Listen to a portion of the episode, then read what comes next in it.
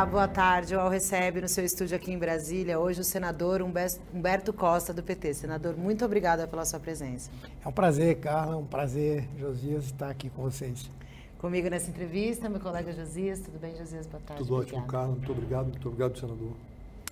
Senador, eu vou começar com um assunto que está em alta essa semana, um pouco de, de um conflito aí entre o, uma divergência que aconteceu de declarações do ministro da Fazenda, Fernando Haddad, e do presidente da Câmara, Arthur Lira.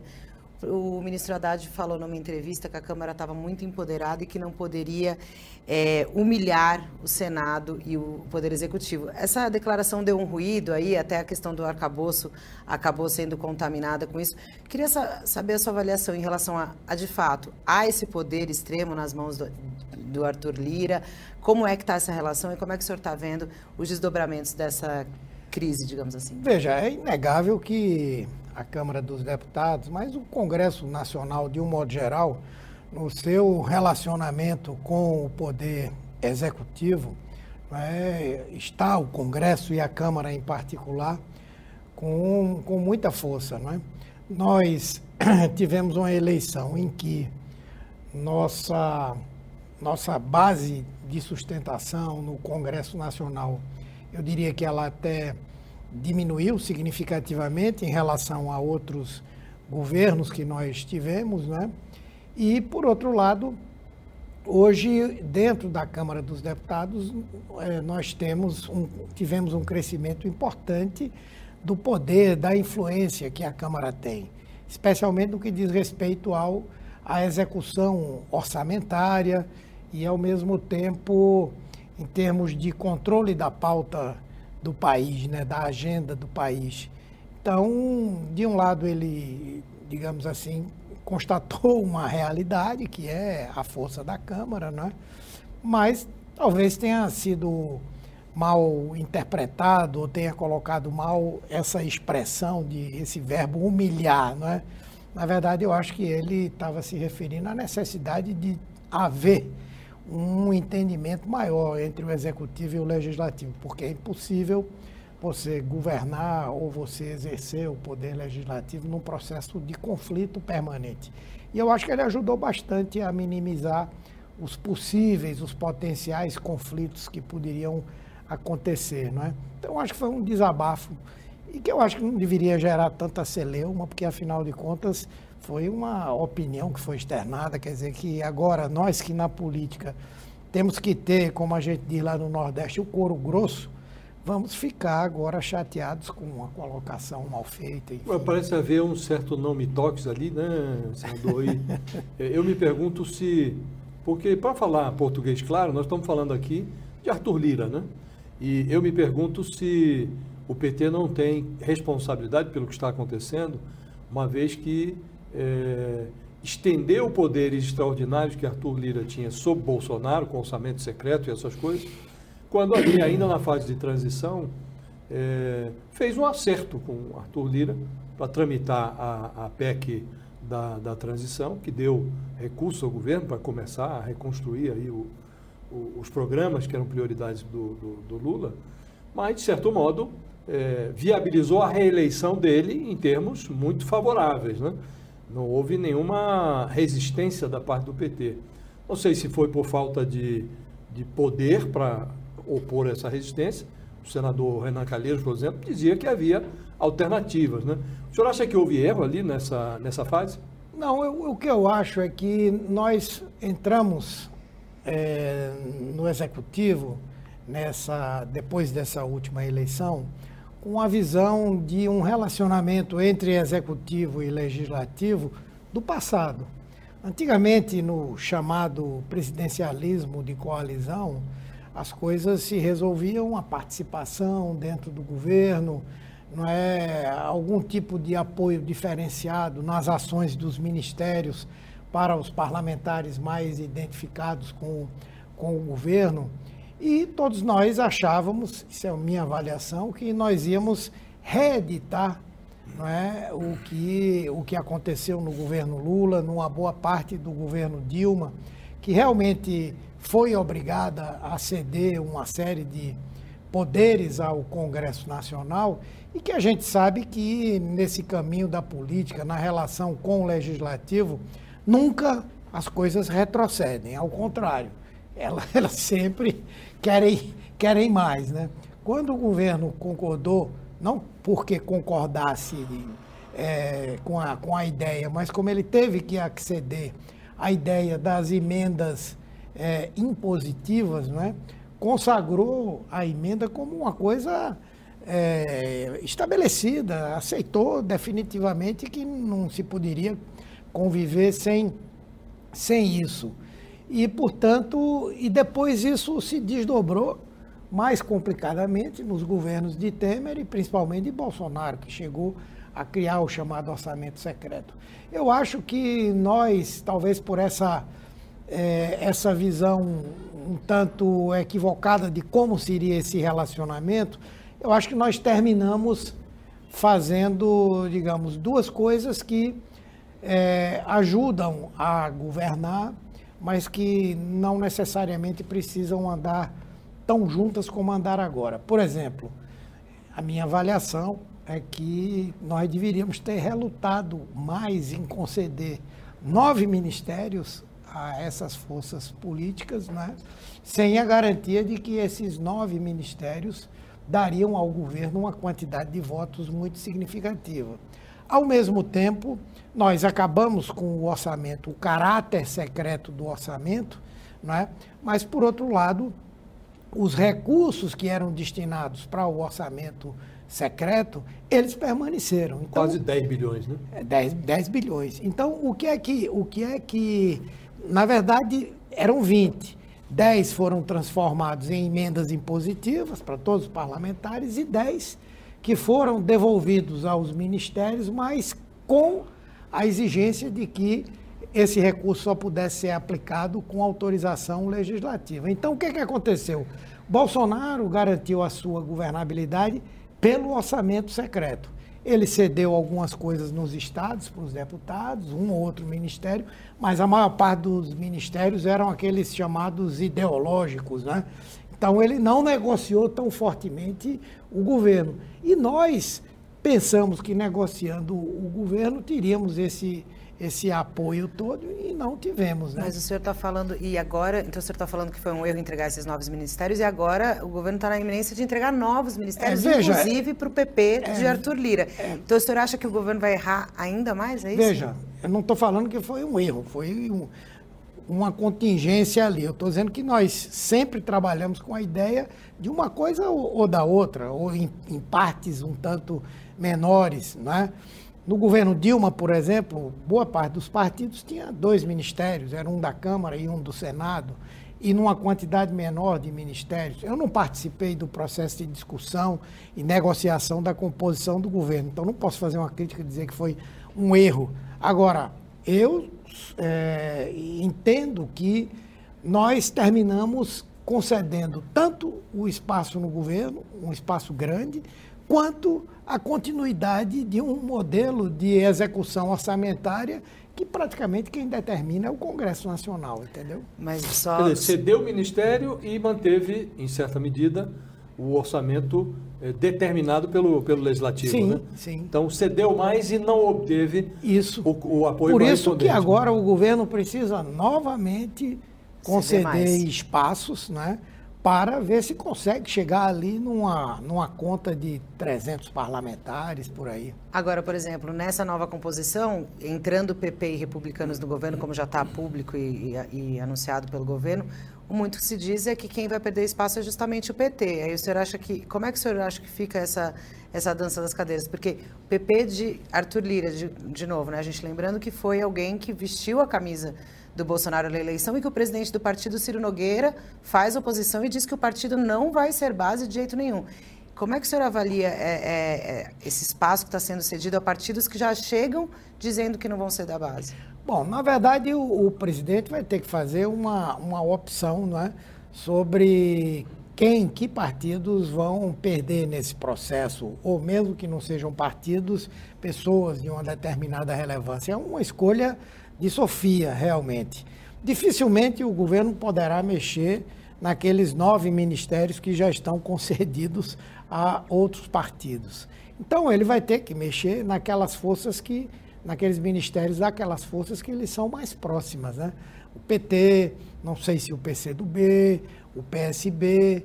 Então é, é, o, é o espaço que se tem para fazer essa movimentação, né?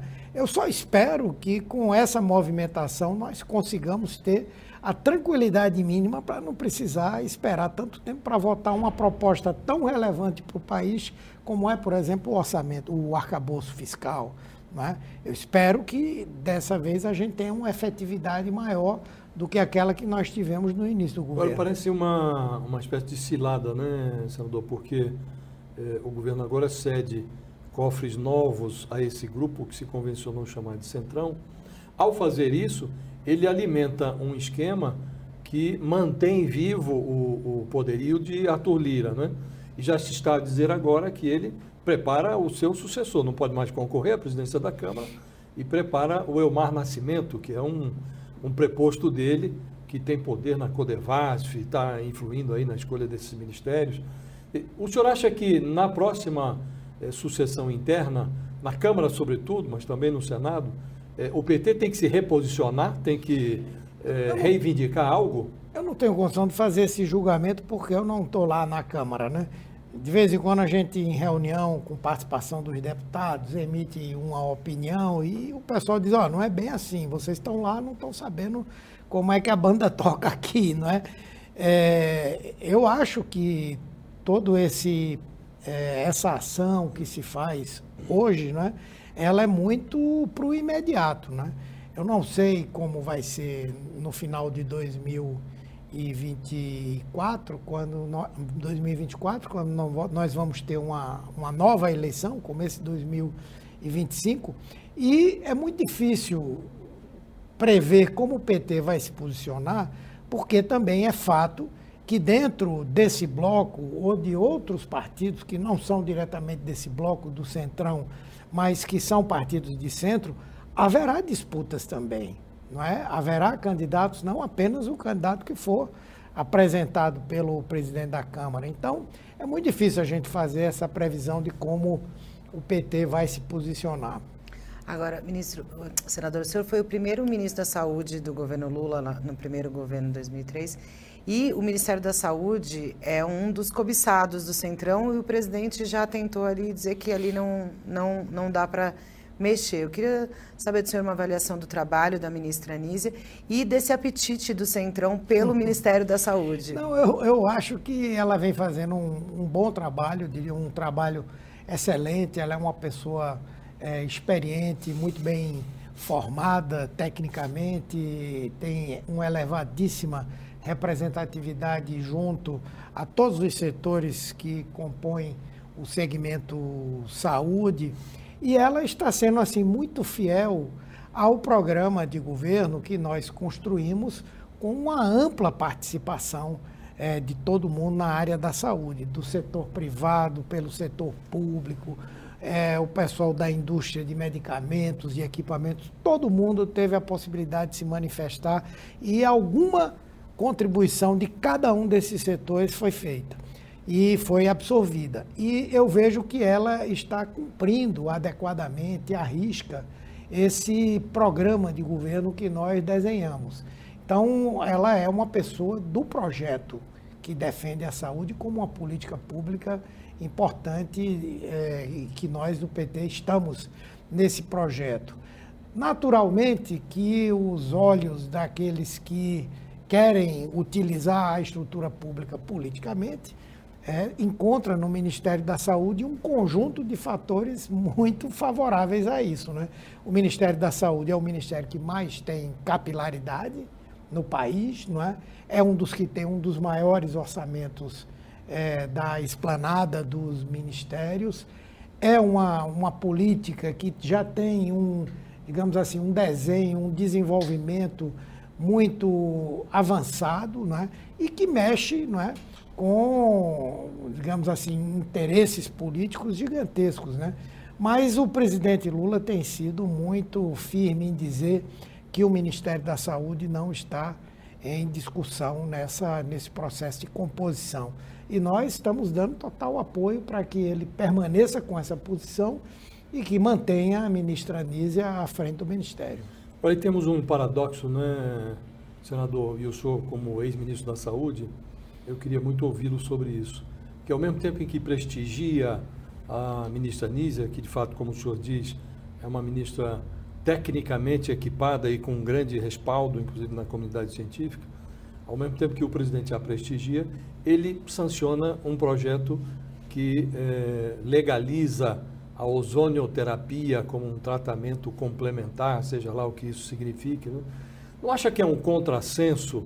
Primeiro, que isso tenha tramitado com tanta facilidade no Congresso. Segundo, que o presidente sancione, sem nenhum questionamento, um projeto como esse, que referenda uma terapia que não tem é, respaldo científico, depois de é, cloroquina, depois do que enfrentamos, é, o negacionismo da pandemia? Sim, eu, eu, acho que esse projeto ele, ele tramitou é, de uma forma em que nós não tínhamos a, a, verdadeira dimensão e percepção do que ele apresentava. Eu sou presidente da Comissão de Assuntos Sociais e esse projeto, entre outras comissões, passou pela Comissão de Assuntos Sociais. Qual é a minha referência? Eu tenho o poder de pautar ou não pautar? A minha referência geralmente é qual a opinião do Ministério. Né?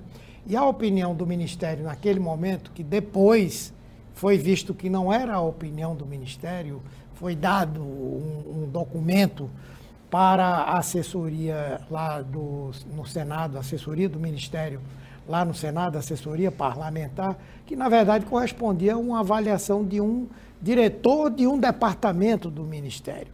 Depois que houve a aprovação no, no, no, no Senado, então houve uma mobilização de diversos segmentos é, da área da saúde, no sentido de que se revisse aquilo e se propusesse ao presidente que é, vetasse. Nesse momento, aí o Ministério sim fez uma discussão e eu, se, se não houvesse o aval do Ministério, o aval, inclusive com justificativa, se dizia, e é verdade, que é um, um projeto somente autorizativo, ele não determina nem dá esse poder, ele é uma autorização. Ele, é, na verdade, deixava ainda na mão dos conselhos profissionais definirem em que condições isso pode ser utilizado ou não pode ser utilizado. E, nesse momento, o Ministério emitiu, de forma bastante firme, um parecer. Mas, nas discussões que envolveram Casa Civil, Secretaria de Relações Institucionais, enfim, prevaleceu a opinião de que não era um projeto nocivo. Haverá, sem dúvida, aí muitos questionamentos e, quem sabe, a busca por alguma maneira de tornar mais controlado, mais rígido a possibilidade de utilização. Senhor, hoje, olhando em retrospectiva, acho que foi um erro? Eu acho que sim. Acha que é, deveria... Eu sou um dos responsáveis por esse erro. Acha que deveria ser judicializado isso? É uma forma de, eventualmente, barrar isso? Porque não tem respaldo científico, eventualmente... Eu acho que é uma questão para se pensar, né? Como também pode caber um projeto de lei que regulamente melhor essa questão. É, por exemplo, existem algumas situações em que há uma, uma certa aceitação, uma consagração, por exemplo, na área da oftalmologia, o próprio Sistema Único de Saúde, ele paga procedimentos oftalmológicos feitos com a ozonioterapia, com o objetivo principalmente de redução de dor, não é? Então, pode-se é, tornar mais limitado esse uso, embora, como eu disse, o projeto realmente ele é autorizativo, ele não dá a possibilidade disso ser disseminado. Agora, na medida em que alguém leigo ouve que, olha, está tá, tá legalizado, está autorizado, pode talvez ser vítima né, de tratamentos que realmente não têm uma, uma confirmação científica. Não é? O senhor falou que o senhor foi um dos que cometeu esse erro e o presidente Lula, então, também cometeu esse erro. Ele Não, posso falar por mim. Eu posso falar por mim. Na verdade, o meu erro foi esse. Eu é, me pautei pelo parecer que estava dito que era do Ministério da Saúde. Né? Essa é sempre uma, uma forma, principalmente quando não são temas tão candentes. Os temas mais candentes, eles. Esse passou meio sorrateiramente. Houve lobby, não? Não posso lhe dizer, não sei Provavelmente sim. Ninguém, ninguém passa um projeto como esse sem ter trabalhado diretamente ali com os deputados, com os senadores, né? Mas eu acho que deve-se pensar o que, o que fazer é, diante de tantas questões que foram colocadas e que eu acho que tem procedência, né? É, senador, é, mudando um pouquinho de assunto, o senhor está aí já coordenando um grupo do, do PT sobre as eleições municipais, né? É, acho que a situação de São Paulo, recentemente ficou aí explicitado que está mesmo acordado que o PT não terá candidato, vai apoiar a candidatura de Guilherme Boulos. Como é que vocês estão desenhando esse mapa para a disputa em 2024? O PL, por exemplo, o partido do ex-presidente Jair Bolsonaro, é, faz uma perspectiva de que pode conquistar aí em torno de mil prefeituras, enfim, é a maior bancada hoje na Câmara dos Deputados, por exemplo, e acha que pode repetir um resultado assim exitoso. Queria saber qual é o diagnóstico que o senhor tem em relação às eleições municipais e como é que o senhor está imaginando que vai ser a situação do PT em 2024. Eu acho que esse número de eleger mil prefeituras ele é um tanto, digamos, fantasioso, né? O PT, no melhor momento que ele teve, não chegou nem perto disso. E nós fizemos um esforço gigantesco ali em 2004, 2008. Não é uma coisa fácil. Quem conseguia ter no Brasil mais de mil é, prefeituras, eu creio que até 2012 aproximadamente, era o MDB, né? que a gente sabe que é um partido que tem em cada local uma, uma determinada é, face, não é? é? Eu não acredito muito nessa ideia do PL de que vai eleger mil prefeitos. Do ponto de vista do PT, nós, em termos de número de prefeituras, nós chegamos ao fundo do poço em 2020. Embora a eleição 2016 tenha sido dificílima, não é? em 2020. E nós avaliamos que nós vamos é, ampliar bastante o número de prefeituras que nós temos hoje. Esse fundo do poço foi o que exatamente? Só para. Eu, eu acho que nessa última eleição nós elegemos perto de 200 prefeituras. Nenhuma menos, capital, né? Menos de 200, Nenhuma com toda capital. certeza. Nenhuma capital no Brasil inteiro. Né? Então foi realmente um, um, momento muito difícil. Né? E aí o que é que acontece? Agora, não somente porque o cenário político mudou, mas também porque o partido está mais organizado para enfrentar as eleições do ano que vem. Nós estamos começando agora essa discussão. Muitas vezes a gente entrava no ano da eleição e até junho resolvendo os maiores pepinos. Dessa vez o principal pepino para nós era São Paulo, foi resolvido. Cumprimos um acordo político que foi feito na eleição de 2022, na eleição do ano passado. De certa forma foi fácil de resolver porque havia esse acordo mas nós temos tempo suficiente para tratar as divergências, para definir uma tática eleitoral, para conversar sobre aqueles municípios em que os nossos aliados querem ter um protagonismo maior do que nós. Eu acredito que o PT vai ter um bom número de prefeituras e prefeituras importantes. Nós demos um corte de prioridade nas prefeituras, nas cidades com mais de 100 mil eleitores, é um número é, razoável que dá para ser acompanhado, né? E cada estado, além de ter isso como prioridade, ele vai priorizar as cidades que ele considera que são relevantes, ou porque o PT já tem a prefeitura, ou porque tem candidato muito competitivo para ganhá-las. Eu acho que vai ser um, um processo esse de 2024 parecido com o de 2020, no sentido de que houve uma certa fragmentação. Mas acho que partidos como o PT, partidos como o PSB, devem fazer um número maior de prefeituras. Eu queria ter uma avaliação sua, senador, se o senhor avalia que esta eleição do ano que vem, a eleição municipal, se ela será uma espécie de filtro de 2022, no sentido de é, aferir é, em que medida se mantém aquela polarização aguda que se verificou em 2022, se isso servirá de filtro e em que medida isso serve também de antessala para 2026. Como é que vocês estão encarando essa eleição do próximo ano? Sempre serve, sempre serve de antessala, não é? Nós temos uma avaliação, inclusive, que se nós estivermos é, bem do ponto de vista da situação econômica do país, o peso do governo ele tende, ser tende a ser maior na eleição. Isso não há como não beneficiar o próprio PT. Então, nós acreditamos que sim. Segundo, nós também trabalhamos para isso. Não naquele sentido de tentar fazer uma eleição plebiscitária. Já tentamos algumas vezes, isso não necessariamente acontece, porque existe uma realidade local que termina se impondo ou sendo muito mais relevante do que essa questão nacional. A não sei quando há aqueles momentos assim em que realmente o povo quer dar uma mensagem, né? Eu não tenho tanta convicção de que vai ser assim no ano que vem. Pode ser, vamos trabalhar para isso também, mas a nossa preocupação com relação a 2026 é porque 2024 será um momento em que nós vamos poder, por exemplo, fazer uma mudança geracional das nossas lideranças.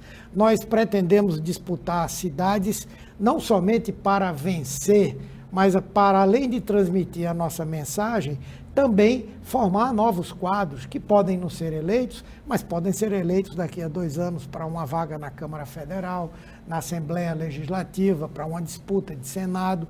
Então, nós estamos tentando combinar todos esses objetivos que, querendo ou não, também terminam guardando uma relação com a eleição de 2026. O senhor falou em renovação, né? Mas para 2026, o senhor acha que o presidente Lula é naturalmente candidato à reeleição? E, enfim, já se fala muito nisso.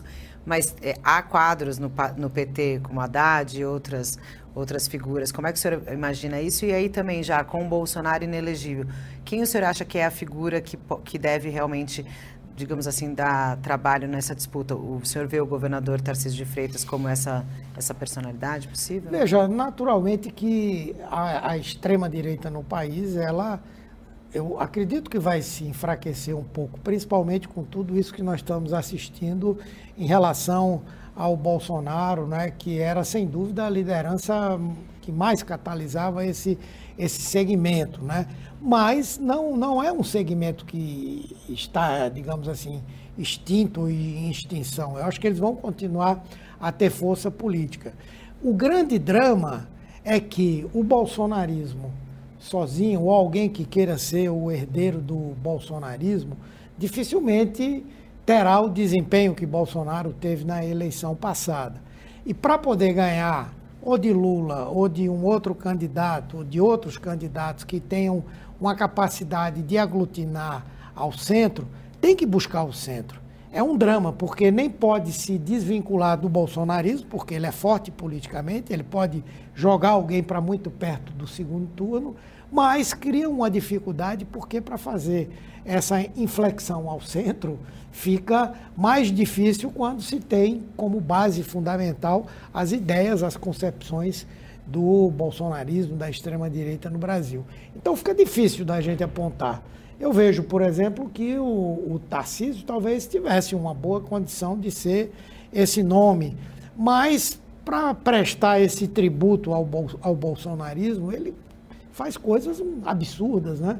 como proibir a existência de livro impresso, depois voltou atrás, a forma como tem encarada, encarado a ação das forças policiais de São Paulo também e outros problemas mais. Né? Então, esse vínculo ele, ele é a grande base para que essa, essa candidatura seja competitiva, mas, ao mesmo tempo, é a principal âncora que, que puxa para baixo. Né? Assim como foi com o PT, o PT precisou chegar até o centro, aqueles que não aceitavam a continuidade de Bolsonaro e, da extrema-direita, pelos riscos que isso representava para a estrutura econômica do país, para a democracia, enfim, para poder ganhar a eleição. Né? E eu acho que numa próxima eleição, se as coisas caminharem como estão, acho que eles terão mais dificuldade para isso.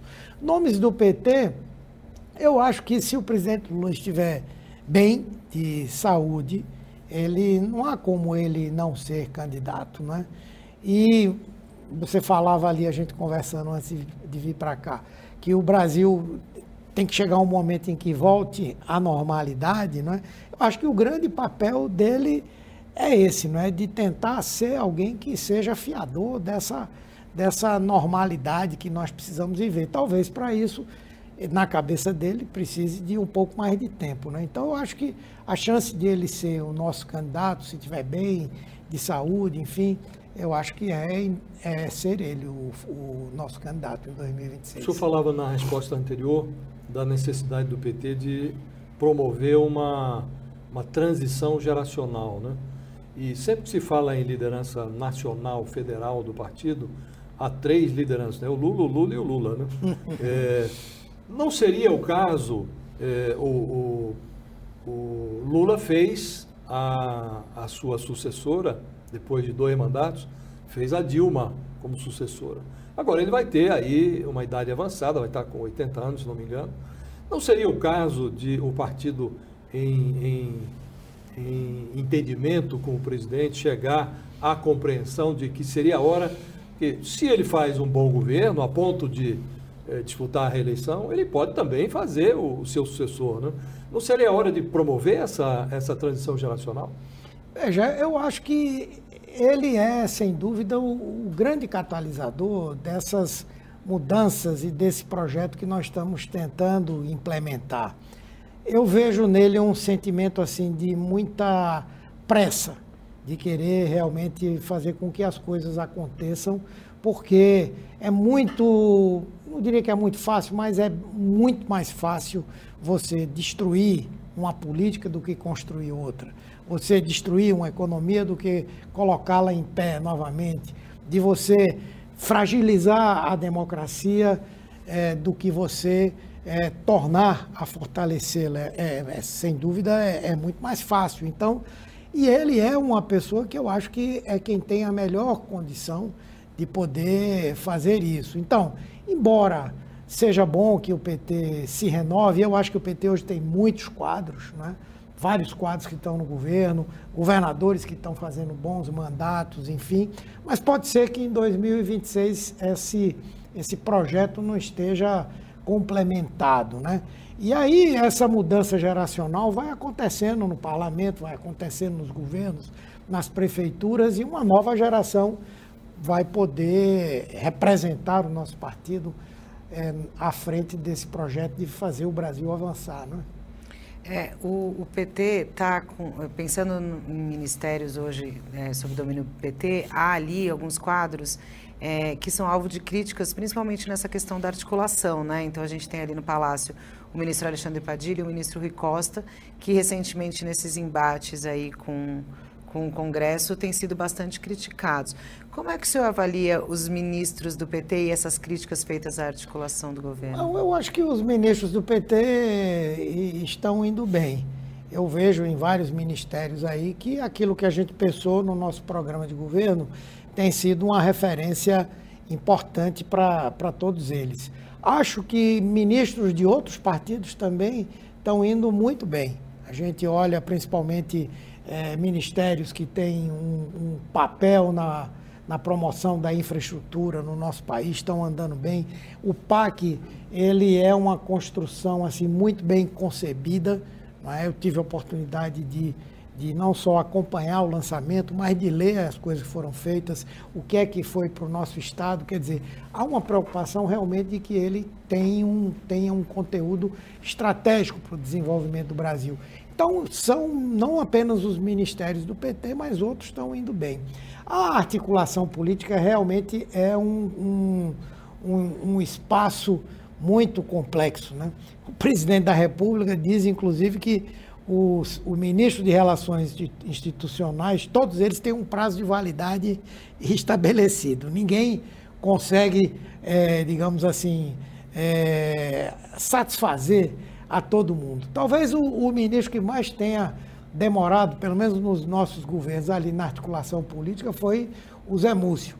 Mas eu me lembro que no final ele dizia, Humberto, eu não aguento olhar mais para um deputado, eu não aguento olhar para um senador. O cara entra aqui, quer dar um chute na porta e eu tenho que ficar calado. Quer dizer, não é uma coisa fácil, né?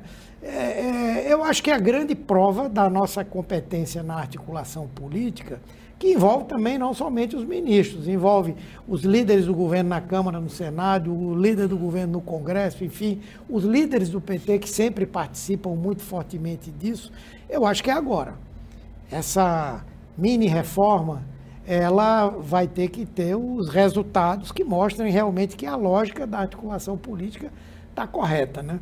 Eu faço, faço votos que isso aconteça, desejo, porque tem sido muito difícil é, vivenciar o parlamento que a gente tem hoje. Né? O Senado um pouco menos, mas além daquela polarização irracional que existe, né, é muito difícil você olhar coisas que são tão relevantes para o país serem tratadas do ponto de vista de interesses que não são tão relevantes para o país, entendeu? Senador, o senhor falou do ministro Múcio, que foi coordenador político de governos anteriores do, do, do Lula, e me ocorreu de fazer uma pergunta sobre os militares. Hoje o Múcio é ministro da Defesa, nós conversamos com ele aqui mais cedo, até perguntei a ele sobre isso.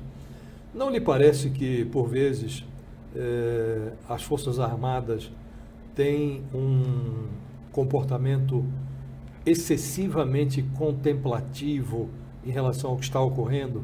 Se analisarmos hoje o que temos, há um sem número de militares envolvidos lá no 8 de janeiro sendo processados, há militares em torno do, do ex-presidente Bolsonaro que relatórios do COAF apontam a movimentação de quase 12 milhões de reais pelas contas desses militares.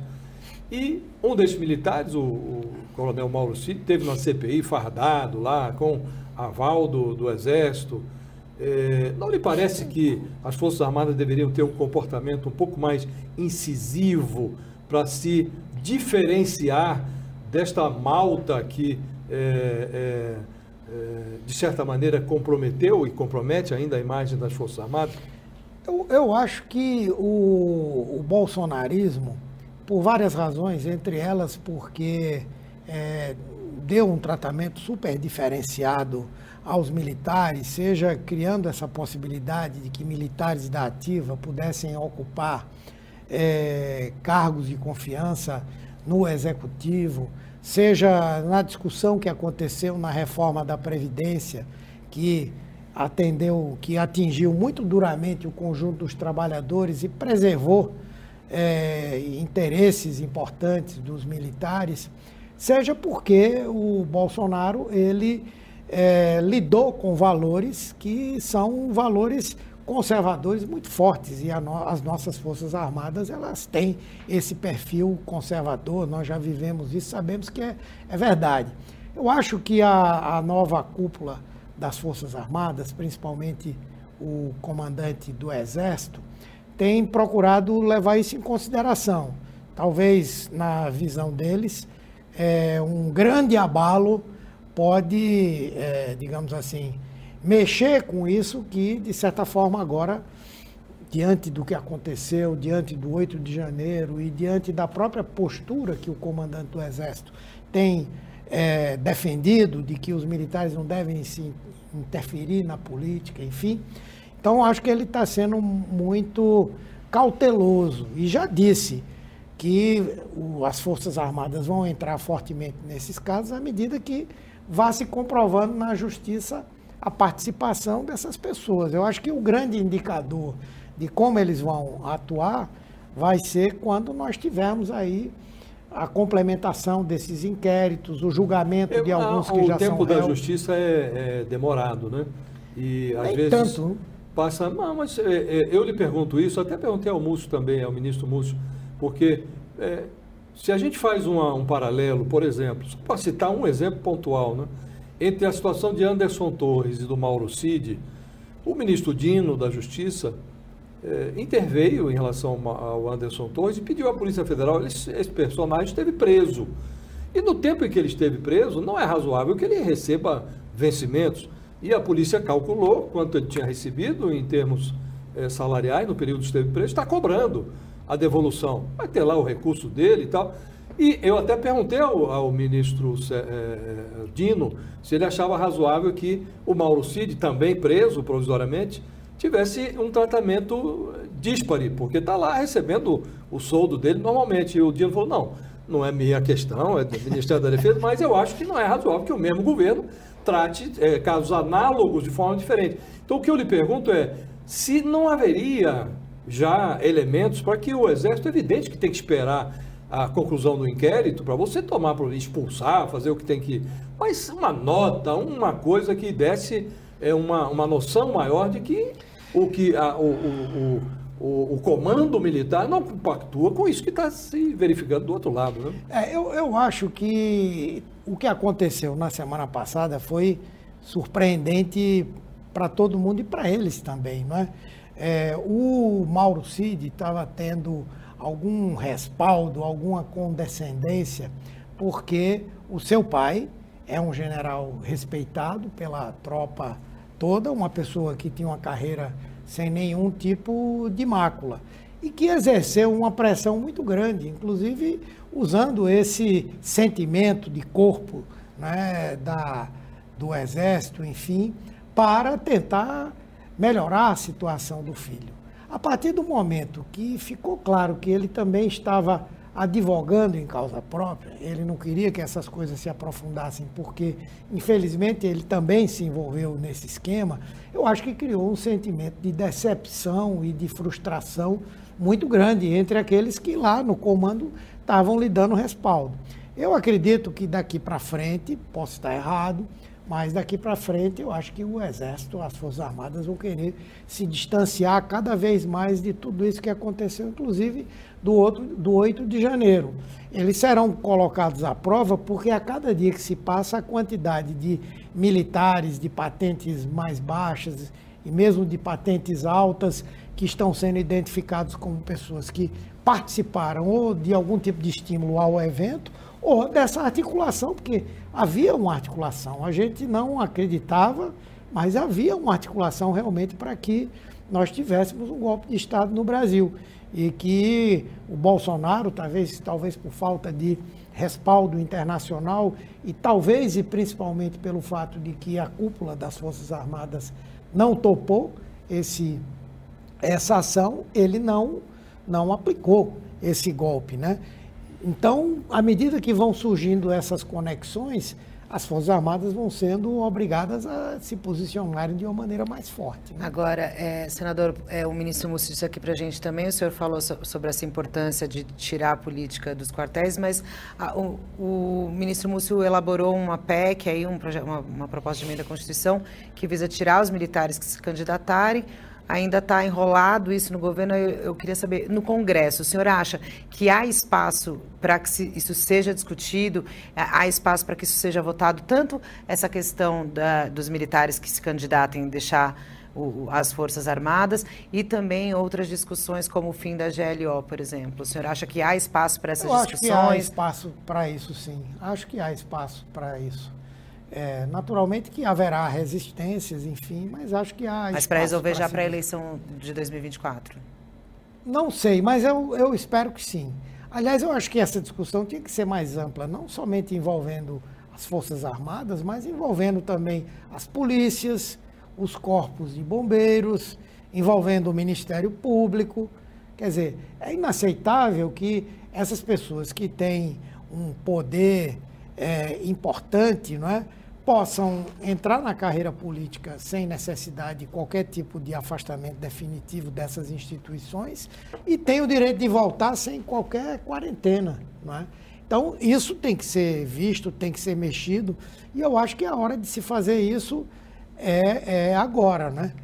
Então, eu acho que há espaço, sim, não sei se será uma coisa fácil, mas eu acho que há espaço sim. O senhor falou aí de outras carreiras do Ministério Público, aí me lembrou aí o juiz, é, o ex-juiz Sérgio Moro no Senado. É, muito se diz aí, é, teve, a gente teve a cassação do Deltan Dallagnol e muito se diz que o Moro está nesse caminho. Como é que o senhor avalia a situação do ex-juiz Sérgio Moro? O senhor acha que é, ele responde aí por. É, tem, é réu em ações de abuso de poder econômico, caixa 2, uso indevido de meios de comunicação? O senhor acha que há elementos para que, que o Moro seja cassado?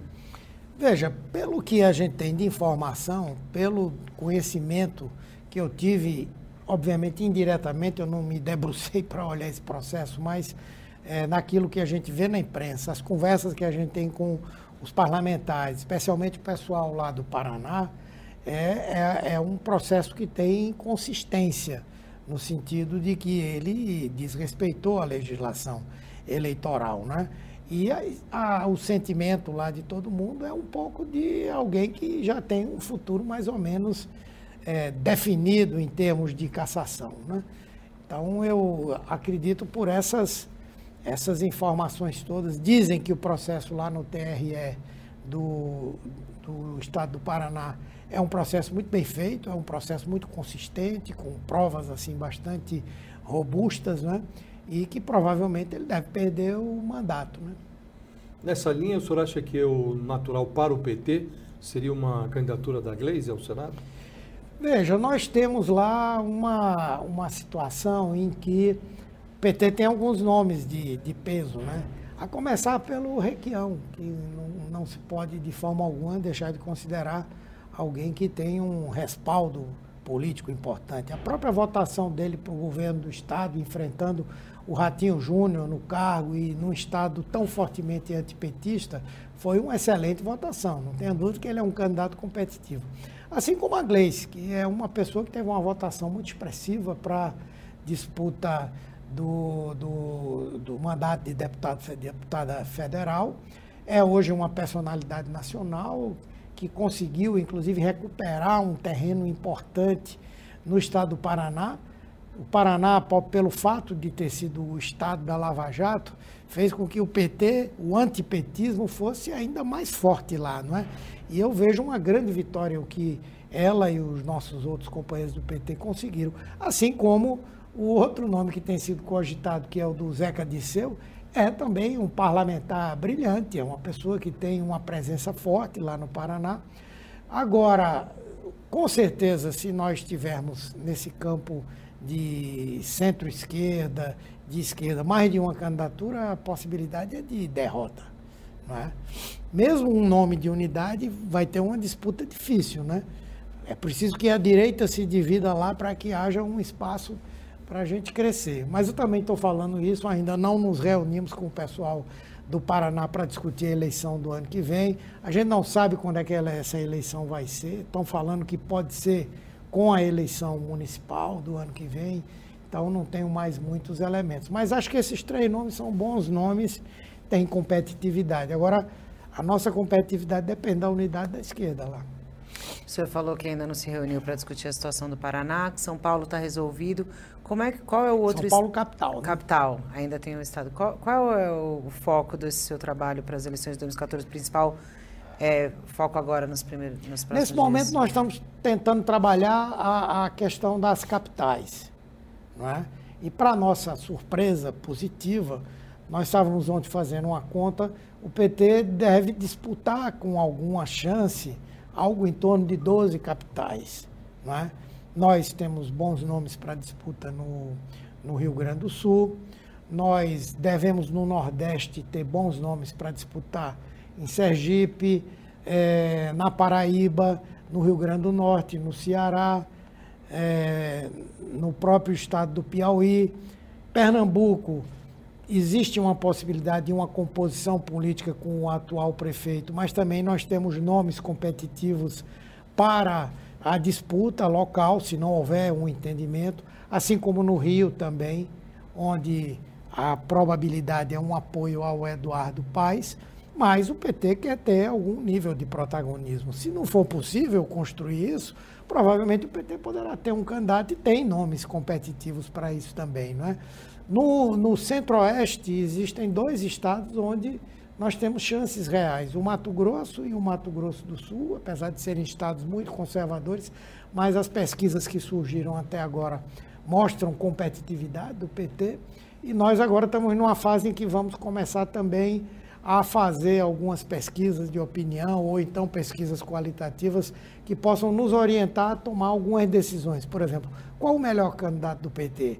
Às vezes tem um candidato que está na frente das pesquisas, mas já é alguém que está há muito tempo, que aquilo ali reverbera um conhecimento que a pessoa tem por parte do eleitorado e não necessariamente uma chance de vitória. Então, essas coisas a gente vai ter que medir por pesquisas para poder tomar posições mais, é, vamos dizer assim, até mais ousadas. Dizer, ó, você tem 25, mas não vai ganhar. Esse aqui tem 10, mas tem mais chance de ganhar. Então, é um pouco isso que a gente vai fazer. Essas disputas de capitais, eh, senador, Evidentemente, São Paulo tem uma, uma importância é, capital em qualquer eleição municipal.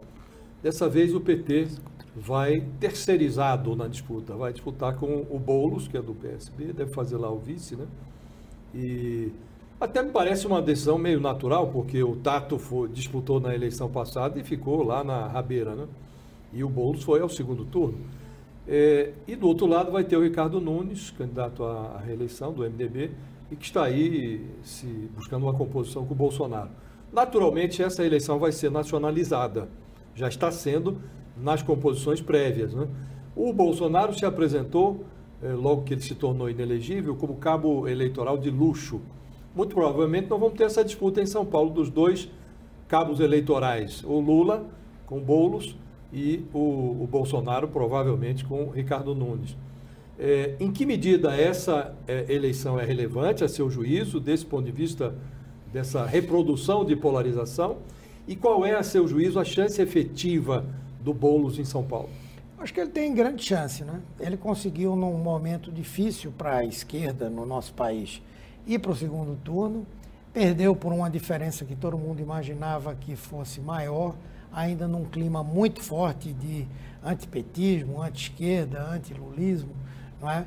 é? portanto, é um candidato que tem uma base social consistente, uma base eleitoral consistente. Não é? Acho que o momento político hoje é bem diferente daquele de lá.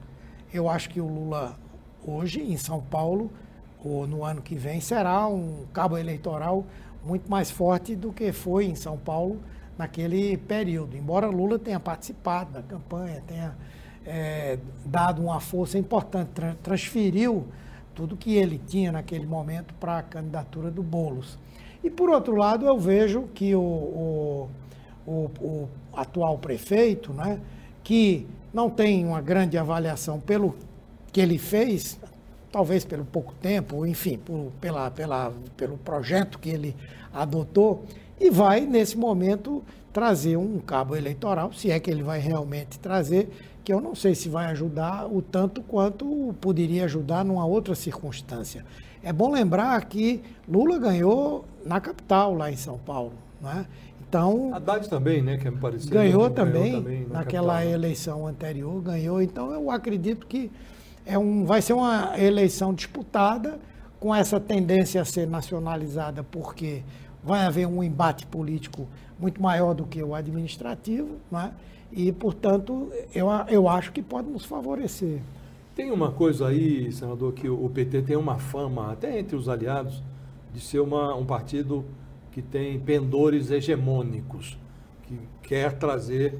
É meio natural que um partido é, dispute o poder onde ele acha que pode disputar. O que eu quero lhe perguntar é: o senhor está trabalhando nessa coordenação para organizar o partido para a eleição municipal do próximo ano.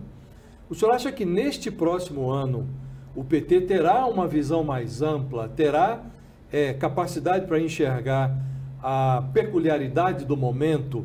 Você tem uma, uma extrema-direita que está ainda é, viva, é, não se sabe se ela vai migrar mais para o centro, se vai aparecer uma direita mais é, é, menos neandertal, menos paleolítica. E o PT está com essa visão, ele está com a visão de que, eventualmente, numa determinada praça, ainda que a praça seja muito relevante, é mais negócio se compor com uma força ah, de centro ou de centro-esquerda, que não seja do partido, em vez de disputar com uma liderança partidária sem chance de ganhar a eleição? Olha, o nosso grande desafio vai ser tentar conciliar esses objetivos. Nós temos um objetivo de fortalecer o partido. O partido, como eu disse, chegou ali em 2020 muito fragilizado. E o nosso trabalho tem sido de lá para cá de fortalecer o PT. Obviamente que em lugares onde o PT tem a chance de ganhar, vai ser natural que nós tentemos consolidar alianças em torno do nosso candidato. Em outros lugares onde você vai ter uma polarização direita-esquerda, bolsonarismo e até mesmo uma, uma frente de centro-esquerda, de centro e de esquerda, não é? vai acontecer, o PT não terá dificuldade, como já não teve em outros momentos, em apoiar uma candidatura de outro partido. Nós ontem estávamos discutindo informalmente, algumas pessoas que compõem o nosso grupo da, no, no PT, e uma das coisas que nós estávamos discutindo é que, diferentemente de outras eleições, provavelmente nós não vamos ter como estabelecer proibições de coligações, pelo menos em relação a todo mundo que está na base do governo. Não é? Então, em algumas situações, vamos discutir caso a caso. Em relação ao PL mesmo, né? talvez nem o PL a gente tenha condição hoje de, de dizer assim, ó, vai ser proibido ter coligação com o PL, porque em muitos lugares é, a gente que ainda está lá no PL, a gente que votou em Lula, que apoiou a candidatura dele, que defende que o nosso governo dê certo. Então, nós vamos ter que ter esse jogo de cintura. Eu diria que o PT não vai abrir mão de ter o seu crescimento. Uma das coisas que nós estamos conversando, e eu defendo isso, é que nós não podemos condicionar a questão da nossa posição nas eleições municipais ao problema da governabilidade aqui. Em outros momentos isso aconteceu. Hoje, o governo tem os seus instrumentos para ter governabilidade. Tem aí a, as emendas, tem os ministérios, tem os nossos articuladores. Então, é preciso que a gente possa ter autonomia de, nos municípios, trabalhar essa ideia de fortalecimento do partido. Mas não significa que nós vamos agora ter candidato em todo lugar. Essa ideia de é melhor ser derrotado aqui pela direita, tendo um candidato de um campo do centro que poderia ser melhor, ou de centro-esquerda. Não, isso não vai acontecer. Senador, e o seu, o seu, mandato termina em 2026. O senhor já tem. Quais são os seus planos políticos para depois disso? Veja, naturalmente eu serei candidato, né? O senhor tem alguma frustração de não ser ministro do governo Lula ou não ser um líder, por exemplo? Não, não, não, não, não. A liderança eu nunca disputei, não é? Eu tive vontade de ir para o ministério, enfim, mas eu compreendi o momento que a gente estava vivendo hoje, era importante ter novos quadros, né? A ministra Anísia é uma pessoa de peso e, obviamente, que essa é uma escolha personalíssima do presidente da República. Eu já dei uma grande contribuição como ministro da Saúde, modéstia à parte, né? No período que eu estava lá, nós criamos o SAMU, nós criamos a Farmácia Popular, nós criamos o Brasil Sorridente, a Hemobras, tantas coisas que são ainda hoje as políticas mais fortes na área da saúde. Me sinto contemplado. Obviamente que quem é que não gostaria de participar de um processo histórico como esse que, tá, que a gente está vivendo de reconstrução do país depois desse tsunami da extrema direita, não é? O meu projeto é ser candidato em 2026, poderá ser para o Senado, poderá ser também para disputar o governo do Estado. Não é? Mas eu sinto assim que realmente a grande oportunidade que eu tive de governar Pernambuco e a minha frustração é não poder ter sido governador do Estado lá foi a passada, quando um acordo político que é, garantia o PSB apoiando a candidatura do presidente Lula prevaleceu e eu compreendi perfeitamente. Isso faz parte da política, né? Então vou aguardar e pelo menos para o Senado eu vou. É, uma última pergunta, senador, que a gente tem que encerrar já. O senhor foi membro da CPI da Covid, da pandemia, né? É, ali o relatório final que foi aprovado, existiam acho que mais de é, vários indiciamentos, mas não, não teve nenhuma responsabilização. O senhor acha que o trabalho da CPI da pandemia acabou em pizza, foi em vão? Como é que o senhor não, avalia esse trabalho? Não acho, porque teve algumas consequências é, muito concretas e relevantes para o país. A primeira delas foi a vacinação. Sem a CPI, o Bolsonaro, sem a CPI, as descobertas que a CPI teve, o enfrentamento político que houve ali, sem a CPI, a gente começaria a vacinar muito depois, talvez de forma mais atabalhoada do que foi. Nós exercemos uma pressão muito grande para isso. Nós também mostramos à população claramente que havia outras coisas envolvidas ali, né? Aquele discurso que fazia, ah, esse governo não tem corrupção, não sei o quê. A CPI mostrou claramente que com vacina, com vacina, uma coisa tão importante naquele momento, houve tentativas claras de, é, de beneficiamento pessoal, de beneficiamento de empresas, enfim. Acho que foi muito relevante. Além do mais, todo o indiciamento que nós fizemos, não se pode nem falar em indiciamento, porque a é. CPI não tem esse poder, Sim. mas as acusações que nós formalizamos, Pedindo, né? elas são consistentes. O que aconteceu, e hoje eu fico assim, feliz de estar sentindo que provavelmente esse procurador-geral não será reconduzido, porque, na verdade, a grande responsabilidade por não termos tido consequências maiores, inclusive para o presidente Bolsonaro e para alguns de seus ministros, foi o fato de que a Procuradoria-Geral da República não se interessou realmente por levar adiante as investigações que a CPI fez. Não é? Então, por isso eu acho que não, não acabou em pizza, não. Ela em certa medida, o Senado importante. é cúmplice dessa inação do Procurador-Geral, uma vez que o reconduziu depois que já eram conhecidos os resultados da CPI, né? E mais do que isso, só vou acrescentar para a última, o senador Jacques Wagner, líder do governo do Senado, publicamente defendeu a recondução de Augusto Aras para o cargo. É uma opinião, né? Ele tem o direito de ter essa opinião. A gente que estava ali na CPI, embora ele acompanhou muito de perto também, nós vimos que o, o, o, o procurador não cumpriu, na minha visão, na, na visão de outros mais, corretamente o seu papel naquele momento. Né? É, por outro lado, essa questão da recondução, o processo realmente é muito difícil. Né? O que se dizia lá é que se não for ele, vem alguém muito pior. Aí termina isso é, influenciando. Depois, novas juras de amor são feitas no momento da recondução. Depois a gente vai vendo que realmente. Mas é, realmente, na minha opinião, nós terminamos sendo um tanto incoerentes. Mas o que se dizia é que podia vir coisa muito pior por parte do, do Bolsonaro, né? Tá certo, senador. Eu agradeço muito a sua presença aqui. Obrigada também, Josias. Obrigado a você. Prazer. Obrigado, senador. Obrigado. E obrigada a você que acompanhou a gente até aqui agora. Semana que vem a gente volta aqui no Estúdio de Brasília com mais personalidades da política. Até mais.